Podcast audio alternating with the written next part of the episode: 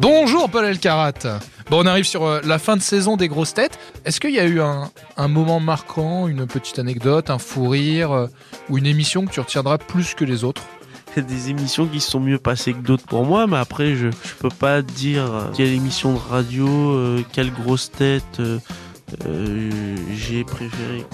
Comment tu te sens toi à chaque fois que tu arrives à une émission? T'es un petit peu stressé? T'as peur de pas pouvoir répondre ou euh, c'est un peu la cour de récréation? Des fois, c'est un peu lourd. Ils empêchent Laurent de parler et de poser la question, alors que moi, ça m'intéresse. Il y a d'autres fois où je suis plus patient, on va dire, et, et où je m'amuse plus, et où je me détends plus, et où juste de plus de second degré, et d'autres fois où je suis fatigué, pas forcément en bonne santé, et où ça se ressent, et j'ai pas trop envie de rigoler, j'ai juste envie de répondre aux questions.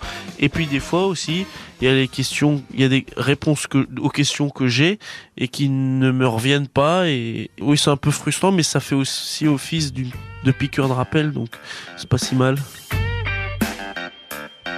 Il y a eu pas mal de nouvelles grosses têtes cette saison. Est-ce que tu as eu, t'as eu un petit favori là dans, tes, dans les nouveautés cette année? J'arrive pas à savoir qui est ma préférence par rapport à d'autres. Euh, Max Boubli, il a l'air. Joyce Jonathan aussi. Olivier. Après, j'ai pas forcément de favoris sur les nouveaux. Et sinon, j'aime bien les grosses têtes qui en font pas trop, mais qui font un rire euh, de manière efficace, simple et rapide.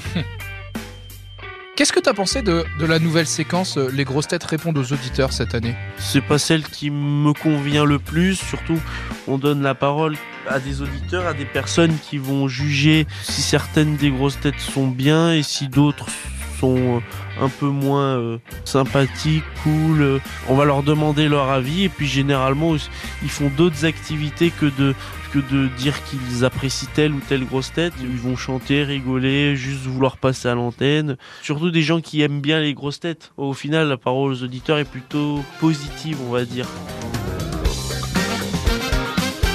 Est-ce qu'il y a une grosse tête que tu aimerais bien voir arriver la saison prochaine? Oui, j'ai j'ai croisé Paul Mirabel, je lui ai dit, euh, si tu veux, je peux parler à Laurent, il peut te faire Ouais. venir l'année prochaine, ouais.